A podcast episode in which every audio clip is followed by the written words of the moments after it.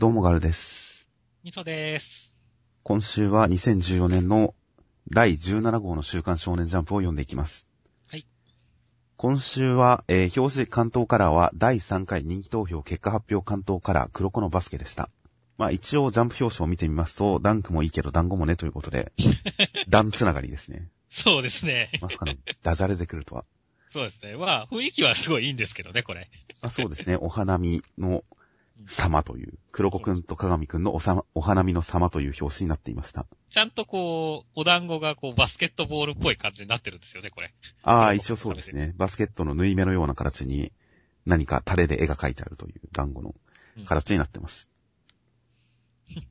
まあ、本編がね、結構、緊張感あるんでね、こういう気の抜けた表紙はいい感じですね、っていう。ああ、まあ確かにそうですね。表紙は表紙で結構自節柄を意識したものになっていました。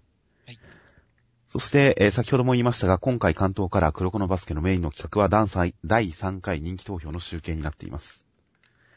ということで、まずは人気投票の結果の方だけ見ていきましょうか。はい。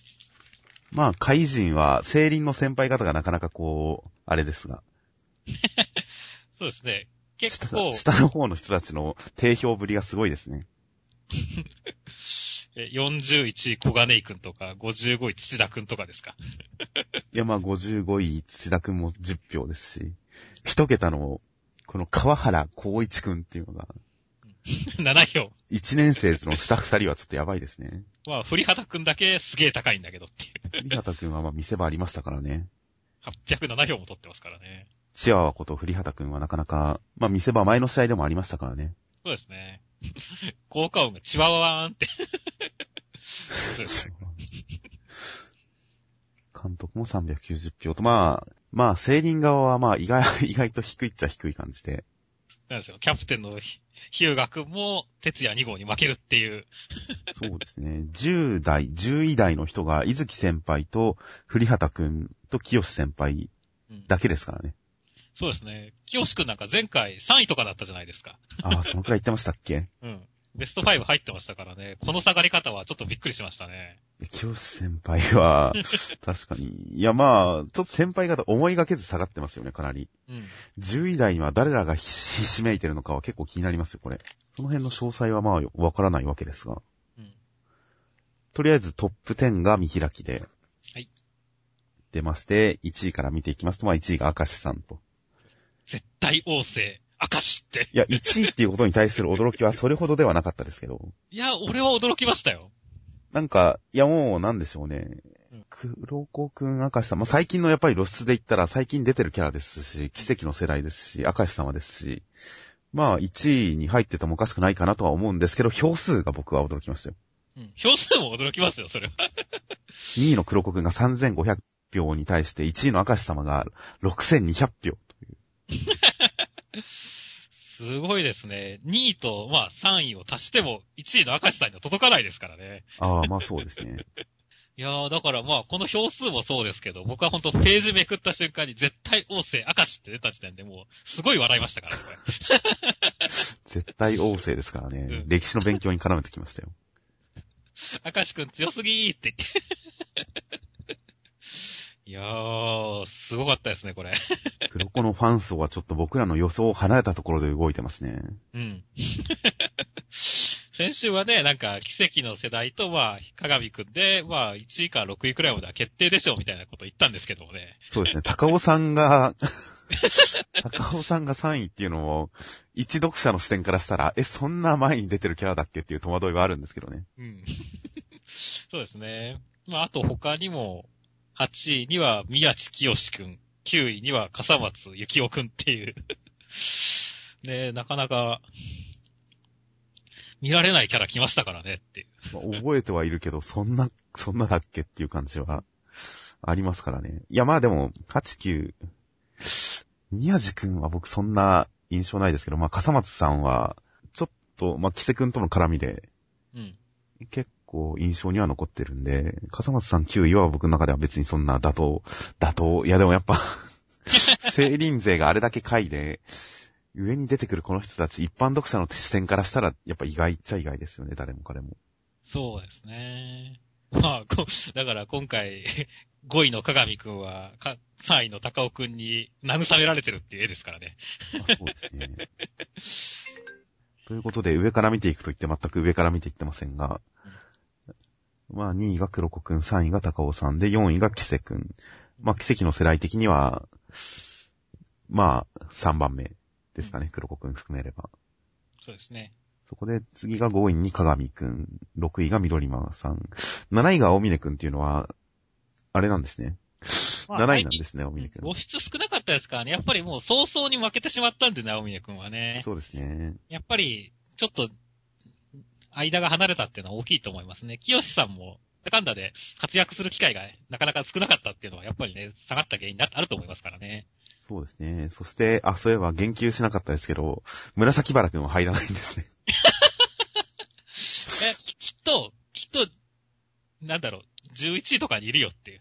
まあまあまあ、10位台にはいるような気はしますけど。いや、紫原くん、奇跡の世代的に言ったら圧倒的な不人気なんですね。うん、そう。わかんなくはないですけど。見た目的にも美形っていう感じではないですし、性格的にもこう、なんか、一途な、純粋な感じはしないですし。そうですね。めんどくさがり屋ですからね、彼。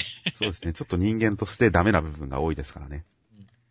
他のキャラはバスケ愛ゆえにっていうところもあったりしますけど、ダメ人間ぶりに関しても。まあ、なんでしょうね。バスケ愛があるからダメさも許せますけど、まあ、紫原くんは確かに、バスケ愛の点でもちょっと一歩控えめですからね。ということで、そして、えー、8位宮地さん、9位、笠松さん、10位が、目つきの悪さで有名な花宮くんと。そうですね。結構、なんか、アニメ関連のあれですごい猛プッシュされてましたからね、花火屋さん。確かに、関東カラーの1ページ目でキャラクター紹介されてたのを、アニメ版のデザイン紹介されてたのが記憶に結構鮮明に残ってますよ。うん。ジャンプの1ページ目に花宮くんっていう、あれは結構印象的でしたね。そうですね。やっぱだから、アニメの影響はやっぱあるんじゃないですかね。ちょうど花宮さん活躍した頃ですしっていう。まあ確かにそうですね。花宮人気は、なかなか時期的なものがあったと思います。そうですね。まあ、藤巻先生も19位。622票。おめでとうございますって。まあそうですね、そこそこ上の方ですよ。まあ、もしかしたら来週以降、順位の詳細、下位順位の詳細も発表されるかもわかりませんが、できたらコミックスで発表とかじゃなくて本誌でもやってほしいんですけどね。そうですね。結構最近感想戦みたいなのを他のやつでもやってるんで、ぜひちょっと黒子のバスケもやってほしいですね。そうなんですよね。まあちょっと予告が、そういった予告がないのはちょっと、ないのかなとも思いますが。はい。あとはまあ本編語る前に、今週も直筆サイン色紙、えー、毎週4人の先生方のサイン色紙が当たるというので、今週はナルトの岸本先生、磯部の仲間先生、ステルスの成田先生、天野先生、リオ先生、そしてワールドトリガーの足原先生、という4作品の方の色紙が当選するという企画になっていました。いやー、いいですね、この磯部の色紙。構図的にはナルトに近いですよ。うん。まあ、あえて被らしてるんじゃないですかね。そうですね、同じちょっと忍者ものですからね。そう、忍者ものですからね。磯部も忍者として有力ですから、才能ありますからね。影分身使えますからね。影分身も使えますから、今年もナルトだってばよっていうナルトに対して、今日も拙者は拙者だなって言ってる磯部というのは、いいですね。うん。今年もと今日もでちょっと被ってる感じもしますしね。ということでちょっと、中間良先生のサイン色紙は倍率高いかなと思います。はい。で、ようやく本編の方に行きますと、ここからまた4分タイマーを使っていきます。で、本編の方に行きますと、今回は、えー、伊月さん、小太郎くんをしてやってやる回でした。いやもう最終的には伊月さんが超ドヤ顔したんで、すごい面白かったですね。あそうですね。伊月さんの、えー、勝利展開でしたが、うん。今回守りに関しては、えー、小太郎くんがそのドリブルで伊月さんを抜いた後にそっちにまで、えー防御線が張ってある。それをさらにかわそうとしてもやっぱり鏡くんがいてっていう、その、相手のコースを予想して、ああらかじめフォーメーションを敷いておいて防御する、防御に成功する、ディフェンスに成功するっていうのはまあ、この間もあったじゃないですか。その前でもありましたね。栗畑くん活躍の明石さん封じの時とかも似たような感じだったじゃないですか。まあ、それプラスで、今回は、伊月さん、攻めに関してまで手を読んでた。味方プレイヤー、敵プレイヤーの動きを読んで、それを攻めにまで繋げていたっていうところが、さらに一段階重ねてきた感じで、うん。うん。まあ、ちゃんとインフレしてってくれてるかなと。そうですね。まあ一連の流れがこう全部決まったっっていうところがやっぱり見せ場でしたね。そうですね。えー、同じ手の繰り返しになってないっていうのがこの攻めにまで繋げていったっていう予想の深さっていうところで表されていたのはまあ納得感があるかなと思いましたよ。で、全部決まった後に、小太郎くんに、お前が俺より賢くなくてよかったよっていう。すごいセリフ書いてますからねっていう。そうですね。これはなかなかイラッとさせる一言ですよね。そしてそのまま、あの、スローインしようとしている、えー、小太郎くんの前に堂々とこのつくという、嫌がらせ。嫌がらせ。まああれですよ。精神攻撃ですよ。まあそうですね。で結果的に、まあ、前泉さん含め、楽山の選手は基本的にメンタルが弱いです。メンタルが、メンタルが弱弱いというか、やわいというか。まあ、本当に、前泉さんは弱すぎですけれどもね。まあまあまあ。今回も何俺にパスとかしてんだバカって。安い挑発に乗るなよっていう、この上から目線、中二視点はいいですよ、前泉さんは。自分のせいじゃなくて他人のせいだからね。そうです。されたの。そうですね。自分が取れなくて当然っていう態度ですからね。そうそうそう。俺にパスなんかすんなよ、バカって。本当に、本当に高校のインハイ決勝の選手のせセリフかよって思いますけど。まあ、結局、楽山はこの、明石さんが抵抗中学の時からそうですけど、まあ、個人プレーを許可許可するという、勝てばいい。勝てばよかろうなのだということで、あんまりこう、チームワークをないがしろにして、さらにこう、やっぱり、メンタル面に関するケアも行き届いてないのかなという感じで。そうですね。ワンマンプレイが多すぎる分、精神的にこう、ちょっと、いじられたらみんな弱いのかなという感じはありますね。うん。まあ、それに、まあ、負けたことがない人たちですからね。なんかちょっとしたピンチには弱いのかもしれませんね。なるほど。ということで、まあ今回は完全に伊月さん、小太郎くんに勝利ということで、まあこの調子でどんどんと楽山の構成を覆していってほしいですね。残り16ポイントですし、時間ももう差し迫ってるので、他の5勝もギャフンと言わってしてほしいですね。そうですね。では続きまして、暗殺教室の第84話、えー、イトナくん見捨てられる回でした。まあ前半イトナくんが、えー、先週あれだけ手間をかけた作戦の末に、コロ先生を襲うわけですが、うん。全く歯が立たなかったですね。いやー、まあそうですね。まあでも、歯が立たないことに関しては、この先生の説明で十分納得感ありましたけれどもね。この、なんでしょうね。暗殺教室の先生を教えるたびに強くなるっていう。はいはい。で、新技やるじゃないですか。新技やりましたね、これ。うん。カメハメハ。はいはい。こう、なんでしょうね。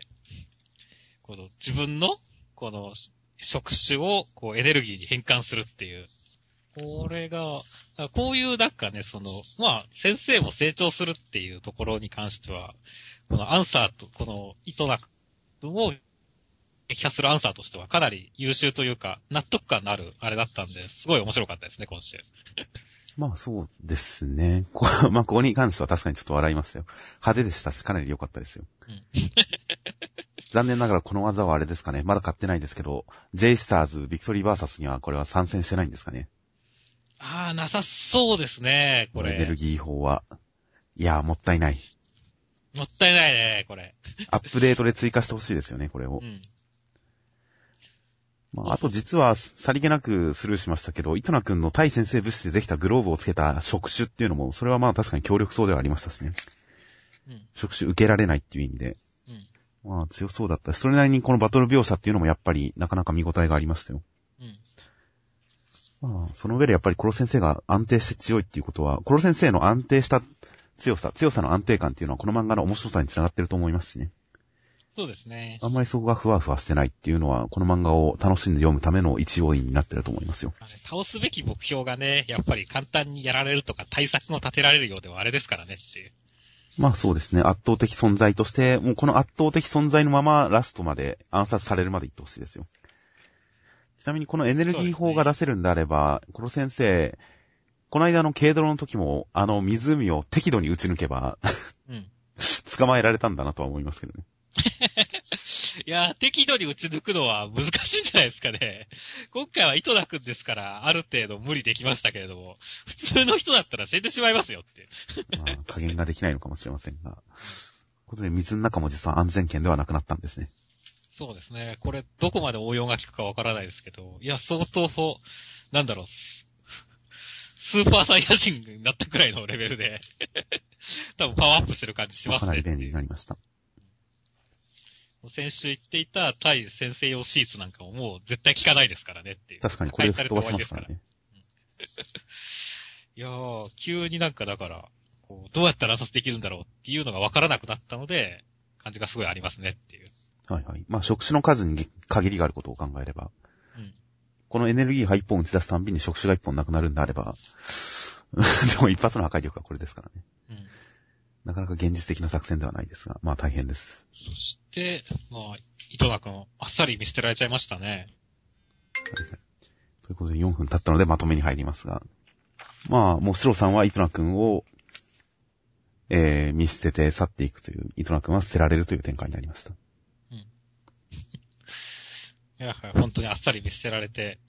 まあ、この後は、まあ、あれですか、糸田くん救い展開ですかね。まあ、生徒たちがいますからね。うん。であと、まあ、言及していくこととしては、今回、そのシロさんがイトナ君見捨てるっていう展開になりますが、まあ、ある意味で仲間に冷たいって悪役によくありがちな要素でありますけど、この悪役を見捨てる見捨てるのに対しても、えー、触手を一本維持するのに火力発電3基分いるとか、その上で君に情がないわけじゃないが、次の素体を運用するためにもどこかで見切りをつけないとね。このちょっとした言い訳が、やっぱり悪役のクレバーさ。ある種、ただ悪いわけではなくて、現実的に物事を考えた末に、ちょっと残酷な決断に至っているっていう、納得感のある悪役のクレバーさのところが暗殺教室特有だなと思いますね。ただ感情に任せて悪いわけではないというところ。うん。その辺のシロさんの発言もいいなと思いつつ、まあ、イトナ君、暗殺教室の面々が、E 組の面々が、生徒たちも身体的にもフリーランニングとかいろいろ成長してますし、その辺を活かして、イトナ君を救ってくれたらいいなという、生徒たちの爽やか3組展開に行きたいですよ。そうですね。イトナ君を救えということで。うん。その辺も、イトナ君の新しい立ち位置にも楽しみです。では続きまして、直撃の相馬の第63話、相馬くん、榊さん、夜の料理会のお話でした。そうですね。まあ、アリスさんとの対決始まりましたけれど、大体が相馬くんのね、あの、まあ、内容の、まあ、考えてるところのあれでしたからね。まあそうですね、注目すべきシーンはやっぱそこですね。うん。いやー、榊さん、なんでしょう。すごい、エロかったですね。なんだろう。ニーズマみたいな感じで、相馬くんの隣にいて、すごいエロかったです。まあわかんなくはないです。取り立てて新妻だとは思わなかったですけど、まあ言わんとするところはわかります。いやでもまあ、いいコマがいっぱいありましたよ。さりげないパンチラとかもありますしね。うんのりべ、のり弁だって言われて、なんでゆき、ゆきらくんらしい弁当って言われてる時の見上げるアングルでのパンチラとかさりげないですけど、なんか、さりげなさがチラ感につながっててとてもいいですしね。僕が一番好きだったのは、うーん、頭痛くなってくるわねーって言って、こう、こう、肩をというか、伸ばしてるところですかね。まあここは完全に、完全に狙ってますからね、そのアングル。すげえ色っぽいじゃないですか。完全に狙ってるアングルです。あともう一個いいのは、その前のページの、えー、アリスさんについて、有名店でもその技術を使って様々な演出を試みられていると、分子料理についての本を読んでるシーン、本を読んでるところの肩越しに相馬くんがその本の中身を覗き込むという、うんこの距離感、この絵を見てるだけでちょっといい匂いがしてきていいですよ。そうですね。一緒にテレビを見ている、本を見ている。まあ、ここが俺すごいニーズマっぽいって言ったところなんですけどね。そこは僕そうでもないですけど、ニーズそうですんいやでもまあこの距離の近さの精神的物理的な意味での距離の近さっていうのは確かに榊さんかなり良かったですよ。そうですね。ということで、前回の、えー、予選終わりから打ち上げとかに至るまでの吉野ちゃんをちょっと掘り下げる展開に続いて、榊さんもかなり今回キャラとして掘り下げられた感じがするので、そうですね。まあ、新キャラとか、新しいキャラの新しい面とかばかりではなくて、外出のキャラ、外出って言っちゃいましたよ。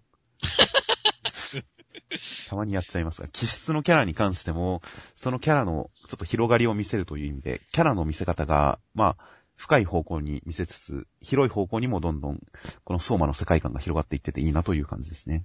そうですね。こういう脇役、サイドキャラの掘り下げというのもなかなか楽しいですよ。これくらい連載が続いてくると。そうですね。それをさりげなく入れてくれるとね、ほんと嬉しいですね。そして、もうもう一つ見逃すことのできないものがありましたが、そうですよ。まあ、ある意味で今回の一番の笑いどころであり、メインでもある。のり弁といえば磯辺揚げ、磯辺揚げといえば、磯辺揚げといえば、磯辺磯辺、すごい綺麗な磯部出てきましたね。磯辺だけに、包み込むで候。うまい、うまいっていうツッコミまでついてますからね。磯辺お得意の。いやー、なんでしょうね。いや、他の漫画も磯部いついじってきてもおかしくないなとは思ってましたけど、相馬が一番乗りというのは予想外でしたよ。予想外でしたね。多分、多分一番乗りですよね。あんまり記憶にないんで。そうだと思いますね。まあさすがにこの規模でやったのは絶対相馬が初ですよ。うん半身開き丸々使って、キャラと絡ませるという。いやー、まあでも、うまいこと決まってましたね。やっぱちょっとクスッときましたよ、ここ。僕は結構、電車の中でこれ読んでて、ものすごい唇を噛み締めてましたよ。ものすごいニヤニヤしちゃいましたよ、ここで笑い噛み殺して。まあ、磯辺揚げだけにってことで無理やり感もないですしね。うん、ないですからね。絵もうまいですしね。あとはさすがにアリスさんにちょっとは触れておきますと。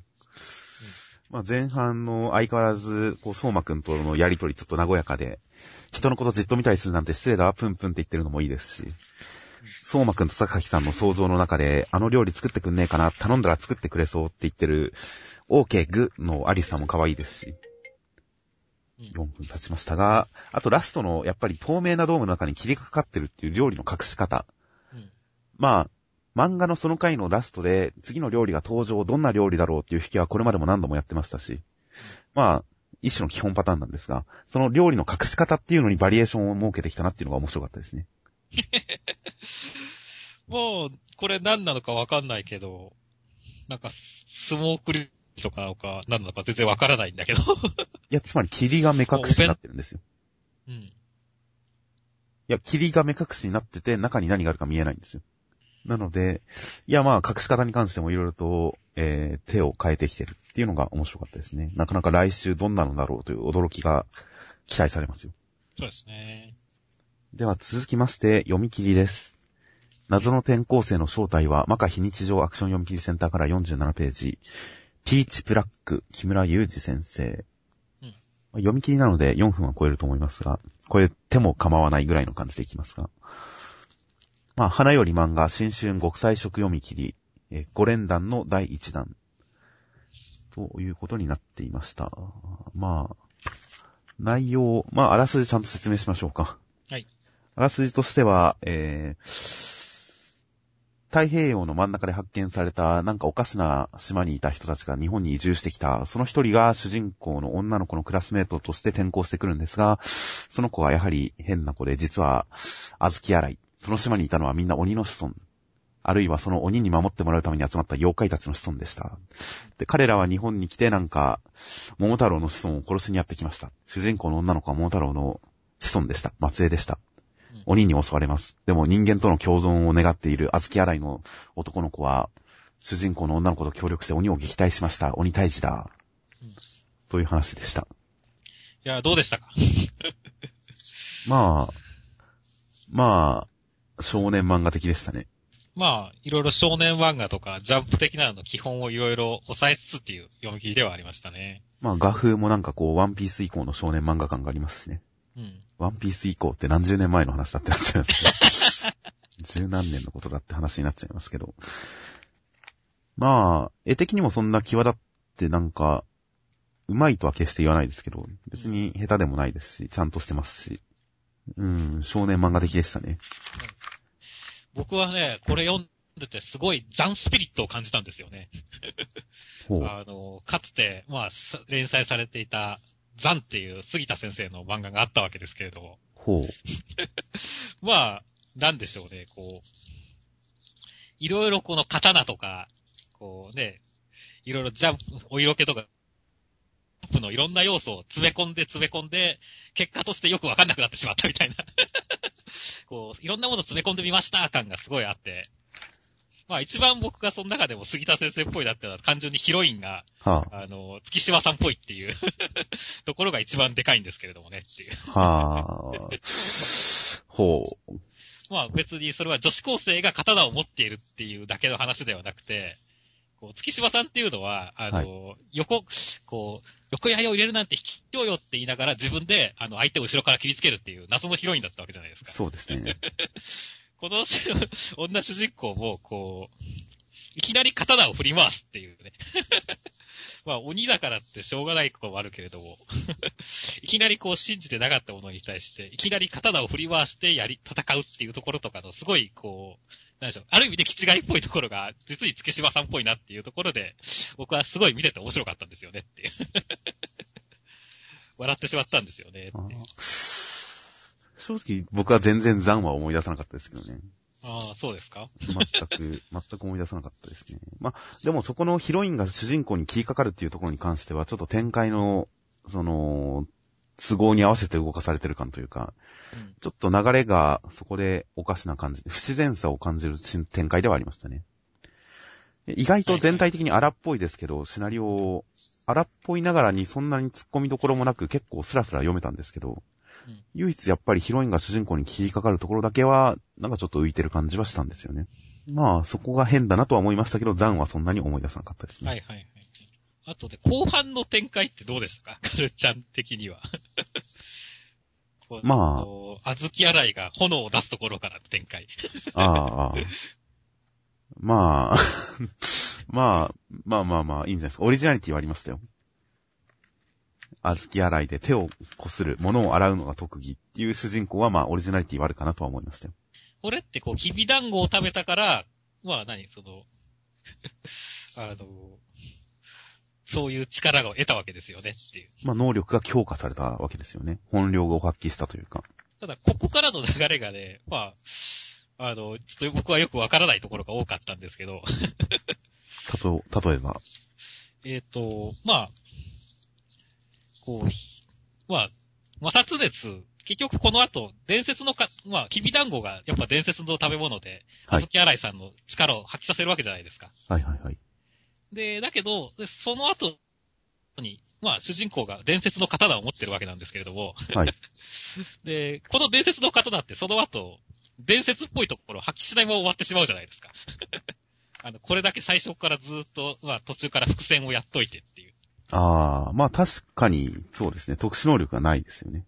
あずき洗いの手からの摩擦熱で刀を一瞬で研ぐっていうところもまず意味がわからないですし、いやいやいやいややって解。いたんだって。いや、小豆洗い、だから洗うのが特技なんですよ。洗い熊かよって思いながら読んでましたけど。うん摩擦熱はふ、ある種副作用的なものであって、うんこの主人公はもう手洗い出したら止まらないぐらいの洗い物、洗い物好き。うん。消しゴムを持たされたらノート全部消しちゃうぐらいの洗い物好きなんですよ。だから、だから研ぎ直したことに関してはべ僕は別に。はいはい。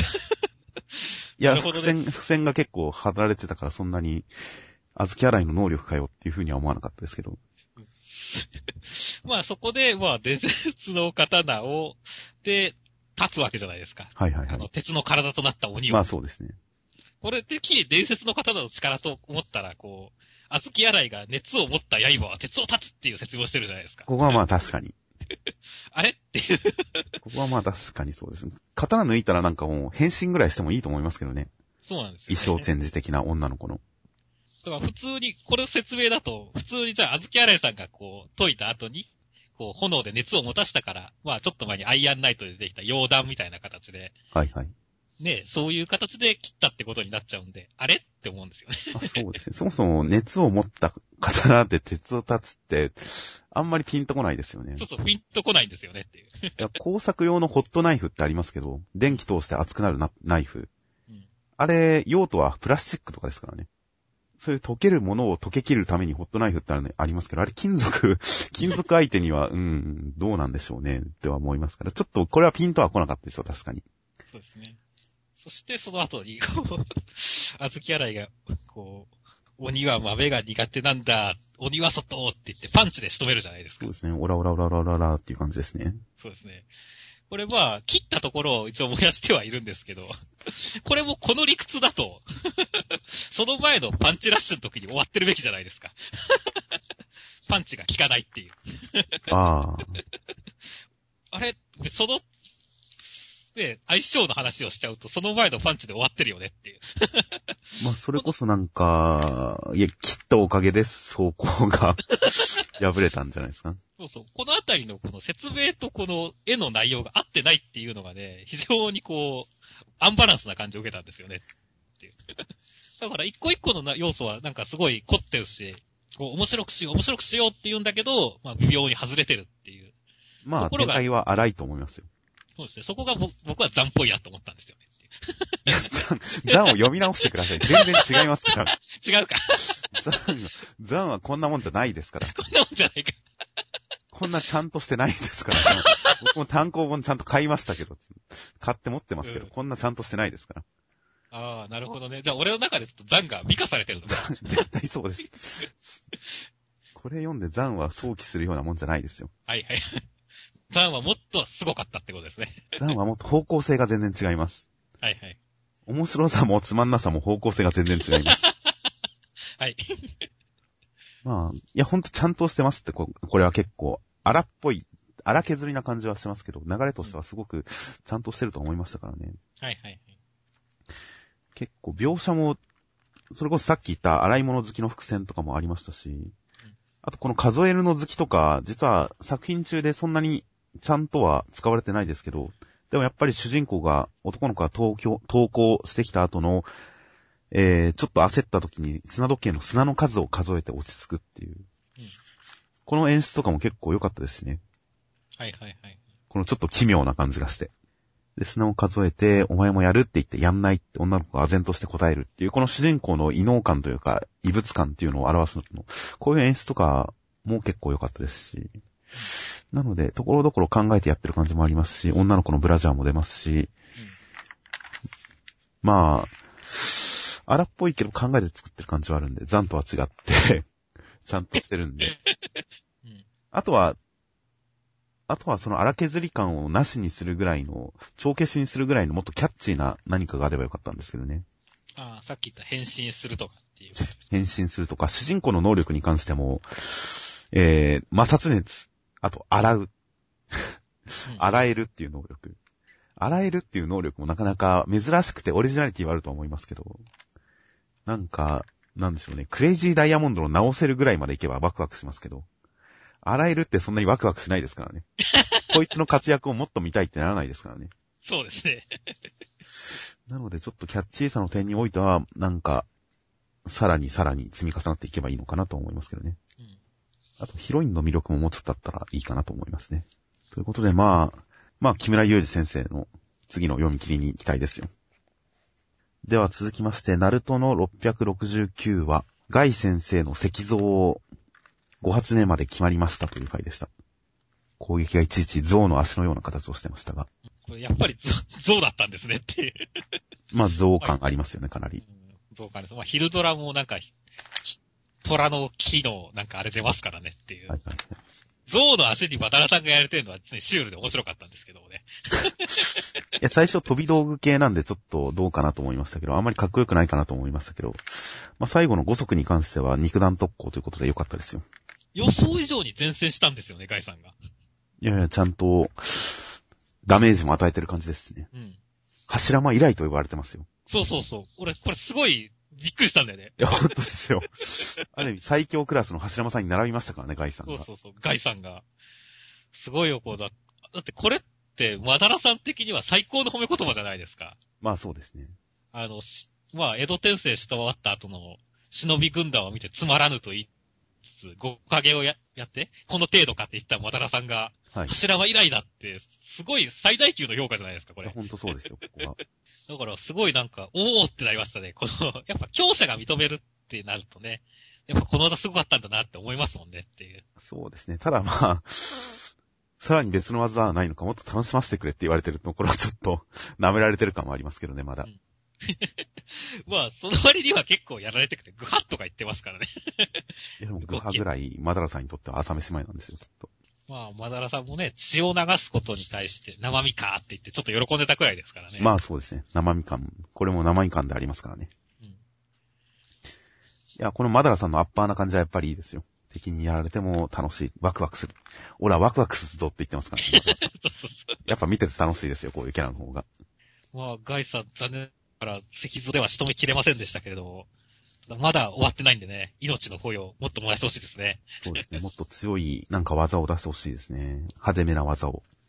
まあ、今回その石像、ただの像の足が出てるっていうのはさっきも言ったようにちょっと微妙でしたけど、最後のアクション良かったのはやっぱり肉弾戦であるのと同時に、やっぱりみんなの協力プレイっていうのが、特別意表をつかれた連携技ではないですけど、うん。まっとうな連携でしたけど、でもまあやっぱりみんなのアクションが噛み合って一撃っていう感じは派手で良かったですし、やっぱこういうちょっと肉弾系の派手めなアクションを来週も一回ぐらいやってくれてもいいかなと。もう一段階やってくれてもいいかなと思いますけど、まあ流れ的にもうないかもしれません。いやいや、まだ、まだガイさん生きてますから、ありますよ、きっと。